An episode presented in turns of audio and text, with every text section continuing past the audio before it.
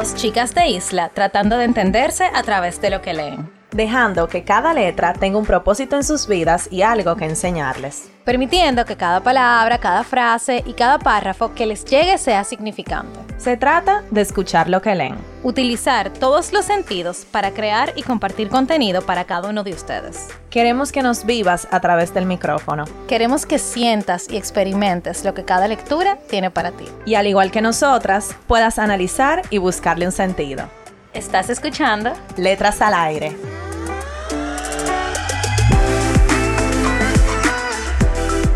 Hola a todos y todas, bienvenidos a otro episodio de Letras al Aire Podcast. Están con sus hosts favoritas, Carol y Nicole. ¡Wey! En otro viernes. Otro viernes más, otra lectura más. Sí, pero esta lectura es partida. Sí, bueno, fue partida ya. Esta es la mitad que faltaba. Ay, así se va a llamar. Ay, sí. No, tiene que ser el mismo nombre para que, para que sean parte 1 y parte 2. Le ponemos la mitad que faltaban en la descripción. Está bien, está bien. Que no se te olvide, Nic- Nicole es la eh, creadora de descripción. Es verdad, es verdad. Señores, bueno, quien no sabe eh, sobre el libro que vamos a hablar hoy, vaya al episodio pasado, que es el número. No, el episodio 6. Ajá, el número 6. Pero no fue el pasado, nosotros vamos como No, por o el... sea que vamos Ah. al episodio pasado, que es el número 6. Ajá, el de la número tercera 6. temporada. Exacto, se llama Lo complejo de una mentira, parte 1. Exacto, esta es la parte 2. Y la historia detrás, en resumen, es que nosotros no pudimos terminar el libro y lo dividimos en dos. Porque- Yo no lo pude terminar. Claro, ya. O sea, ya ellos lo escucharon en el pasado. No te tienen que poner en evidencia dos veces. Bueno, no lo pudimos terminar. No lo pudimos terminar. Entonces, decidimos dividirlo en dos. Y así, de esa, de esa manera, porque un libro que tiene 500 páginas, nuestro primer libro. de 500 páginas, 544, para ser más exacto. Se logró. Yes. En dos episodios, pero se logró. Y eh, en la primera parte la tuvimos en el episodio que ya dijimos, o sea que, ¿verdad? Si quieren saber de la historia, eh, vayan para allá, pero resumidamente, Carol va a dar el resumen. Ay, Dios, Nicole, ¿qué vi, qué- qué- ¿en qué puesto tú me pones? No, De básicamente. lo que hablamos. Bueno, vamos a hablar eh, del libro. O sea, se llama Toda la verdad de mis mentiras de Elizabeth Bena- Benavent, una autora que Nicole y yo teníamos tiempo queriendo leer. Y básicamente es la historia de un grupo de amigos. Ellos son cinco, creo que son. Eh, son cinco, sí. Sí, son cinco. Eh, que se van a la despedida de soltera de una de ellas, que, que es que se casa, que es Blanca. Entonces, nada, la historia está contada a través de Coco, que es la protagonista. Eh, eh, ella la cuenta la historia y también la cuenta Ma- Marín, que es, eh, bueno, el otro protagonista, el segundo protagonista. Entonces, eh, la novela va así, como que la va contando Coco y Marín, pero más Coco que Marín, realmente. Entonces, nada, son unos jóvenes entre sus 30, 25, 30 diría yo, que viven en Madrid, son españoles, entonces cada quien tiene su vida, cada quien tiene sus problemas, entonces es como... Es un círculo muy disfuncional porque nos damos cuenta más adelante en la trama que todos tienen, o sea, todos están ocultando algo. O sea, todos eh, están hablando mentira de alguna manera u otra. Entonces, la mentira que sabemos es la de Coco, porque es eh, ella la protagonista y la que nos está contando la novela, pero todos tienen una mentira. Entonces, nada, Nicole y yo nos quedamos en que, eh, en que se armó un reperpero. se armó un reperpero, se armó un reperpero. Entonces ya leímos la, la segunda parte, que quien le escuchó el primer episodio sabe que yo tuve mis teorías y la verdad es que gané. Pero no lo vamos a decir, no lo vamos a decir porque no vamos a contar la novela entera. Pero es que hay que contar algo, porque que imagínate. Pero lo vamos más interesante. Pero eh, literalmente esto fue un resumen de esa novela. Está bien, no vamos a contar lo que pasó, pero vamos a hablar de lo que pasó y de lo que pensamos. Y la gente Ok. le va a llegar, aunque no Bueno, lo digamos, ¿verdad? bueno. Eh, básicamente, bueno, dale Nicole. Oh, oh. Yo no me acuerdo dónde fue que nos quedamos. No, nos quedamos en que eh, ellos estaban como en su segundo día de, de, de la despedida de soltera, porque fue una despedida de soltera como con mucha cosa. Sí, eh, Entonces estaban en su segundo, en su, no sé, en su tercer día. Entonces el peo explotó porque es que Coco estaba por Marín, o sea, Coco estaba enamorada de Marín. Y al final ellos dos tuvieron como un encuentro medio sexual. Eh, ellos eran mejores amigos, cabe destacar, y roommates. Entonces, nada, ellos tuvieron como ese encuentro eh, en esa despedida y al final ella ta- él estaba como también enamorado de ella. O sea, la mentira de, de Coco era que ella estaba enamorada de su mejor amigo, que al mismo tiempo es exnovio de una, una- amiga de ella, que también estaba en la despedida. Entonces, esa era su mentira. Y al final como que le salió bien. Le salió bien porque él estaba, él estaba como cayéndole atrás también. Sí, eso fue, eso fue, ese switch fue como raro, porque fue de una vez.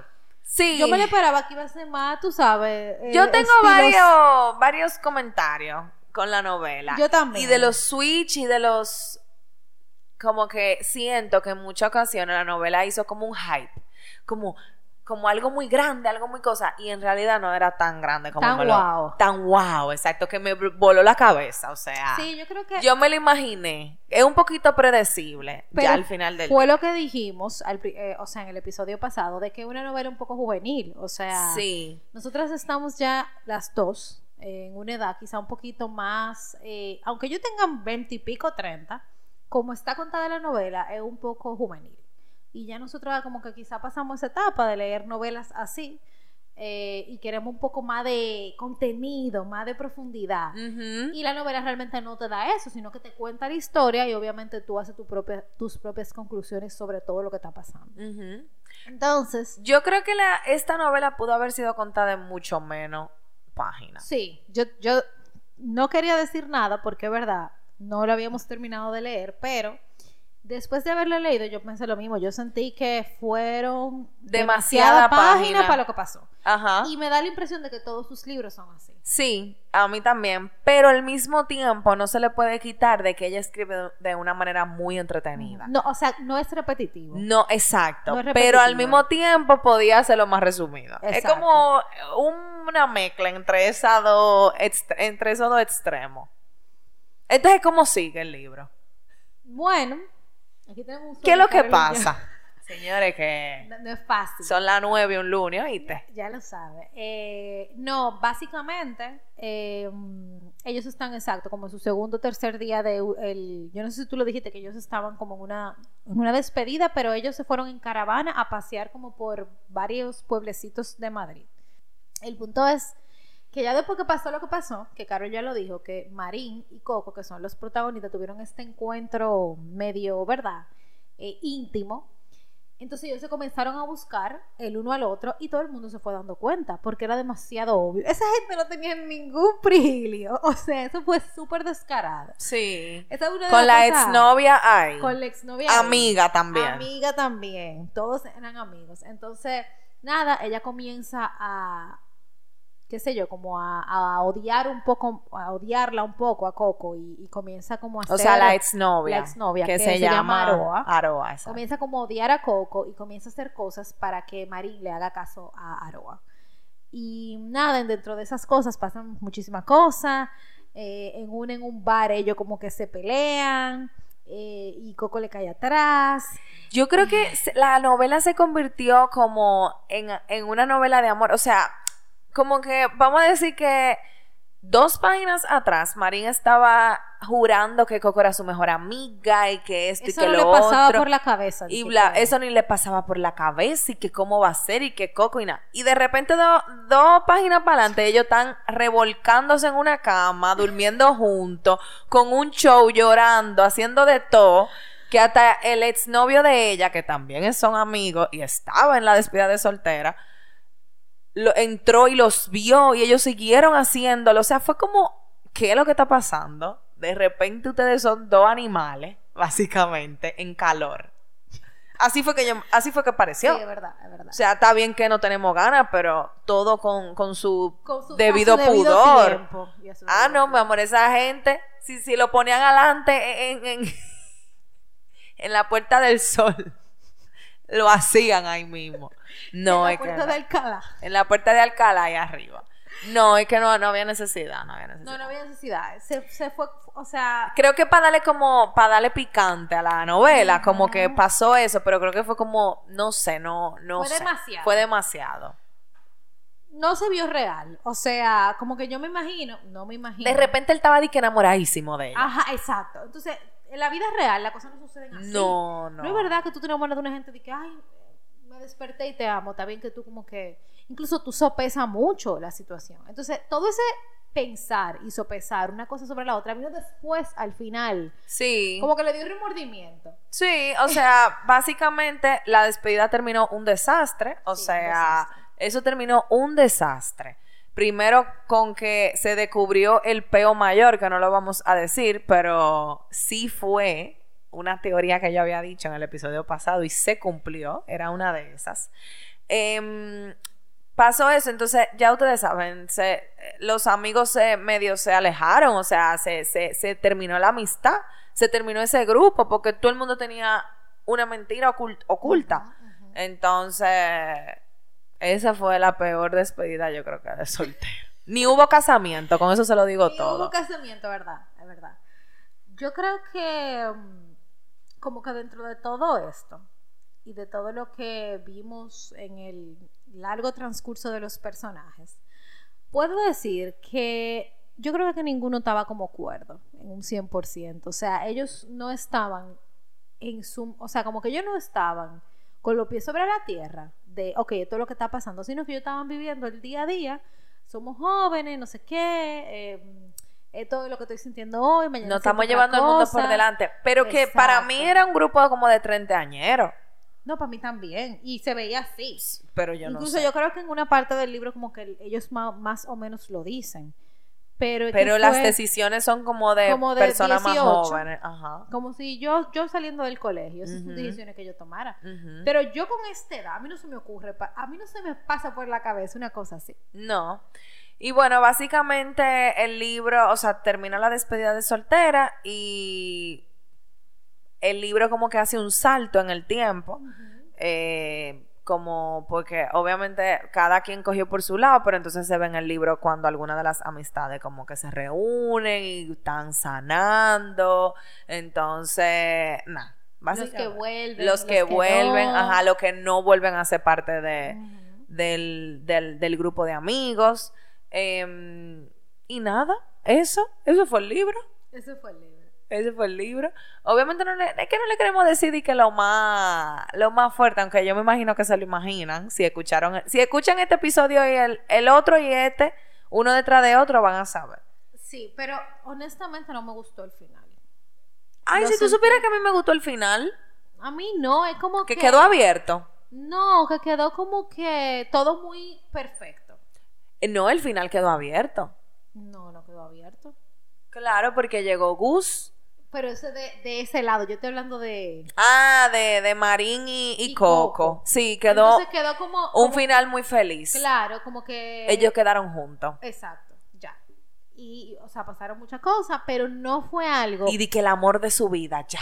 No, y como que tampoco fue como una reflexión de, de yo aprendí de esto, de wow, esto estuvo mal, porque señores, ellos hicieron las cosas mal. O sea, con todo y todo hicieron la... Entonces no hubo como ese de, diache, eso era lo que yo hubiera querido hacer. O, o, mira, no que no lo hubiera hecho así, pero tal cosa. O sea, yo no sentí eso. Yo sentí como que fue una novela que me pasó por encima. Sí, o sea, realmente como para decir un poquito de, de lo que pasó, en la despedida de soltero se desbarató porque Aroa, que es la ex de Marín y amiga de Coco, eh, se, se, vamos a decir, se desacató, dijo todo, o sea, ella como que cogió un pique y empezó a decir de todo, todo todas las verdades. Ujú. Todas las verdades que nadie dijo, ella las sabía y las dijo todas. Entonces, por eso fue que se desbarató el grupo. Pero es que, señores, o sea, también yo me puse en la posición de Aroa y ella quedó como la más tóxica, la más mala, la peor.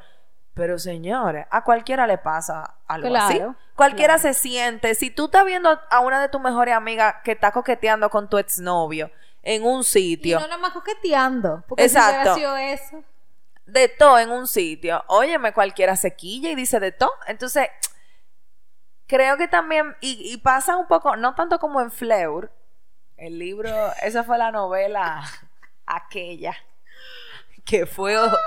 No, no se compara, pero sí es el mismo pensamiento de que la novela expone eh, comportamientos que son tóxicos y que no son buenos en general y no los invita como a ninguna reflexión, ni, ni, nunca dice que tuvo mal, sino que medio los enaltece. O sea, al final Coco, que fue para mí, o sea, ella se manejó súper mal, ella quedó, mi amor, como la mujer, la, mujer, la matatana, la, más mujer que eso, hay. Eso es lo que toda mujer tiene que hacer. Exacto. Básicamente. Se hizo de todo, dijo de todo, se alejó, no volvió y el tigre volvió, o sea, ya. Ya.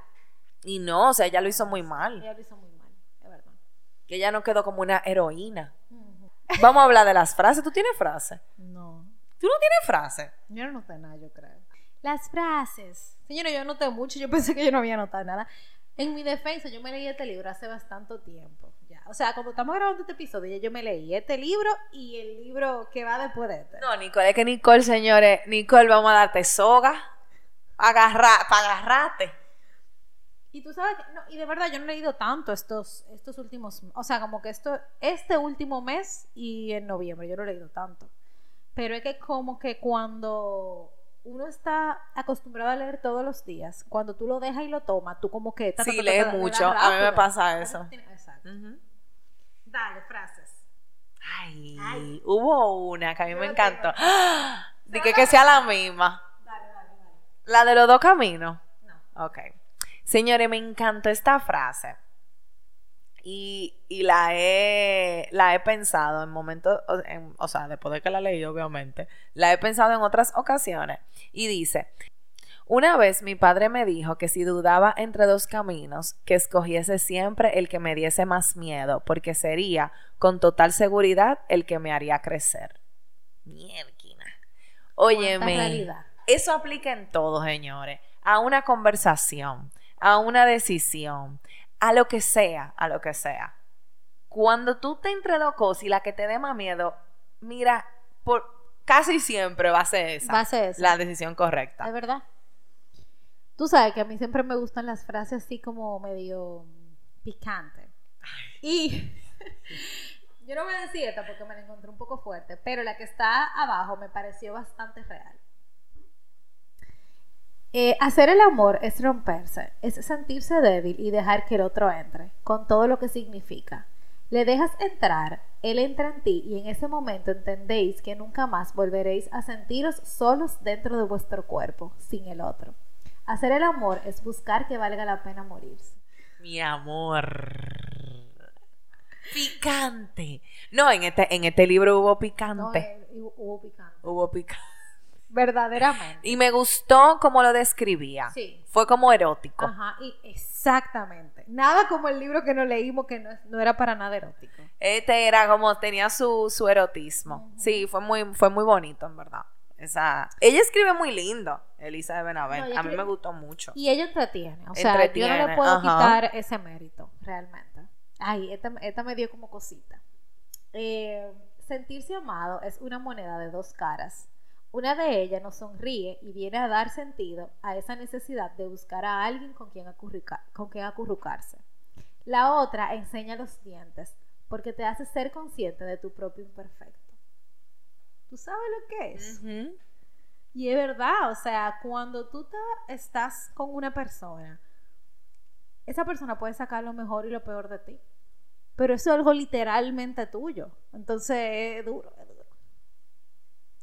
Oye, Eta, lo intentamos siempre, todos los días, salga o no, porque al miedo no podemos regalarle más fuerza.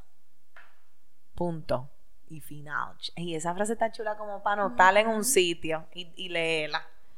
¿Tiene un par de frases? No, ella tiene, ella tiene. Yo noté muchas cosas, en verdad. Yo no sabía que yo había notado tanto. Nicole que no, yo lo anoté.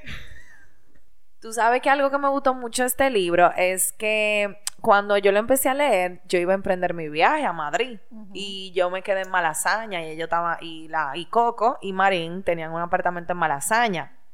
Y de verdad, o sea, leyéndolo me encantó todas las referencias que tiene a Madrid ese, este libro. O sea, es como que yo, yo me reía y revivía porque tiene como un poco de inside joke de, de cosas de Madrid que si tú no estás ahí o no lo has vivido, tú no lo vas a ver. Entonces es como ese pequeño regalito para mí en especial y para la persona como que están allá siempre. Madrileña, Ajá, ya. madrileñas. Me encantó eso. Y también ella usa mucha música de rock en español, o sea, rock Sí. de, de españoles que a mí me encantan. O sea, la mayoría yo los conocía todo, las canciones también las conocía. Me encantó, me encantó, me encantó eso. Fue como, ay, Te sentiste sí, como ay, cuando tú estás leyendo un libro dominicano. Ajá, Te ajá. así como, ay, yo sé exacto, exacto. Fue Qué muy cool. heavy. Ay, yo quiero sentir eso también. Bueno, pues ve, vete por tres meses. Ay, mira, esto- esta parte me dio duro porque antes de que todo terminara bien con dos de los personajes de la historia, ellos tuvieron como un momento muy difícil.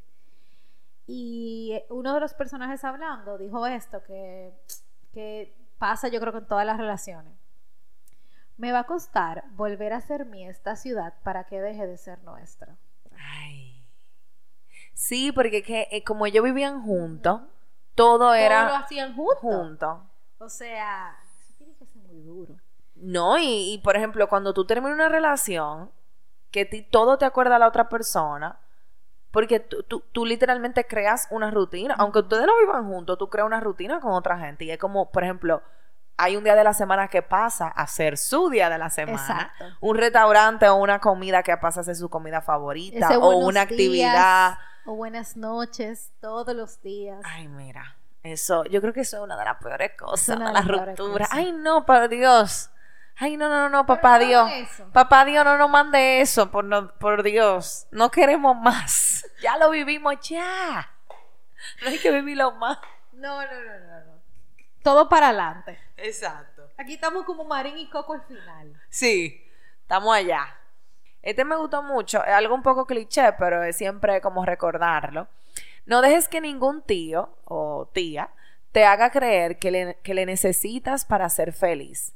Eliges a alguien para compartir tu felicidad, sé celosa con ella. Mire, mi hermana, Eso es es un privilegio. Ya lo Hay sabes. que empoderarse. Y mira lo que estábamos hablando antes de empezar el episodio. Bueno, los, los episodios que hemos grabado hoy, que me encantó. Quédate con aquel que ame tu independencia y sepa ver lo valiosa que es para ti. Ama a quien no tema a la mujer fuerte que eres. Que no se intimide. Nadie. Porque, ¿qué es eso? Literalmente. O sea, ¿qué es eso? Oye, hay como una segunda parte de, de esa, De frase. Como madre te digo que la vida es demasiado corta como para andar detrás de cobardes que no valoren lo que significa querer y que los quieran. Si tiene miedo, que trague saliva y le eche narices, que nada que vale la pena en este mundo llega regalado. Eso es real. Coge ahí. Aquí estamos como Empoderándonos cada vez. Cada vez. Mira, yo voy a salir de que con el pechito para arriba. ¿Qué? ¿Qué? No, pero eh, como que sus libros son muy feministas realmente. O bueno, por lo menos este. Como que empodera mucho a la mujer. Sí, en este empodera mucho a la mujer. y a los hombres lo pone como tipo sátira. ¿Tú te diste cuenta de Ujú. eso? Tú sabes que, y, y, por ejemplo, allá, en, me imagino que en España, esa ola del feminismo es Sí. fuerte. ¿Tú lo viviste? Yo lo viví. ¿Qué tal? Es es un poco, eh, y no quiero sonar como verdad, pero para mí hay algunas cosas que es un poco exagerado. Porque llega un punto que ya las mujeres están luchando por derechos que ya tienen. Entonces, como por ejemplo, en los últimos días que yo me iba, había una marcha que era del feminismo contra la violencia a la mujer. Y estaban las mujeres como con un canto de que eh, en Madrid ya no se mata. Eh, Como que nosotras que vamos a cambiar eso. Pero, pero yo, yo he escuchado y, y lo vi que, señores, los hombres no se le acercan a las mujeres, ni le dicen nada. En la mayoría. O sea, a ti tú andas por la calle, tú puedes andar en panty Brasil, a ti no te, te va a quedar mirando nadie. Porque los hombres ya están, tú sabes, puestos para su lado porque el movimiento feminista es muy grande. Entonces es como, pero ya eso está pasando aquí. si matan a una mujer de que un hombre, eso se cae, se cae el pueblo. ¿Entiendes? Entonces como que, no sé, como que sí me gusta el empoderamiento femenino, pero ya cuando tú llegas a tu cometido, ya deja de ser empoderamiento femenino. De, eh, y para mí pasa un poco a ser un odio al hombre, y tampoco es eso. Entonces creo que hay una línea fina y hay que estar bien definido en lo que uno piensa y cree, porque tampoco es el odio al hombre. Sí, claro. Y hay muchos hombres que apoyan el, feminismo. No, y también que al final es una corriente, o sea, que quizá tú puedas estar pasando líneas con las cuales tú no estás de acuerdo. Sí. En eso. Pues eso pasa con todo. Yo realmente no lo viví obviamente tanto como tú, ni nada, pero yo creo que no me fijé cuando fui. Como que yo sentía a la gente como muy en su mundo. sí, sí, sí.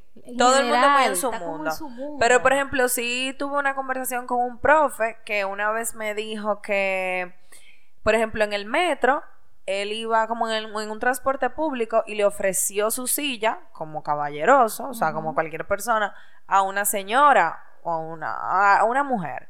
Y ella le dijo, a que si yo hubiese sido hombre, tú no me lo ofreces. Y él se quedó, es siendo amable. ¿Entiendes? Entonces como que pasa un, límite para mí de, de, que ya, o sea, ¿cuál es el odio? O sea, ya estamos iguales o, ante la ley, porque ante, vamos a decir, ante la vida nunca vamos a ser iguales, los hombres y las mujeres, pero ante la ley estamos iguales, ya, o sea, vamos a bajarle un cambio, vamos a, a, a ¿cómo se llama? Como apoyarnos mutuamente en vez de estar y que no, yo voy a ser mejor ahora yo tengo que estar por arriba de ti. No. Entonces eso, eso lo sentí. Bueno. ¿Otra frase, Nicole? Yo no tengo más. No, ni yo. Yo creo que ya. Está bueno. Está bueno. Señores, nada, este fue el libro de esta semana. Parte 2. Parte 2 que se llama Toda la verdad de mis mentiras, de Elizabeth Benavent. Yo creo que si tú eres una mujer, y lo dije en, en el episodio pasado, que te en tus 20, Sí. 22, 23. Yo creo que es una autora que te va a gustar. Pero, por ejemplo, la serie de Valeria que está en Netflix, a mí me encantó. Estoy esperando la próxima Yo también. Pero va a ser la última, la próxima. Ay, Dios. Y no, no, no han anunciado todavía, pero bueno. Bueno, pero es Mírenle esa serie Valeria, que es en base a una saga de, de Elizabeth Benavent. Chulísima, me gustó muchísimo. Así que nada, señores, ya saben, nos pueden em, seguir en nuestras redes sociales como arroba letras al aire podcast y nos escuchamos el próximo viernes. Bye. Bye.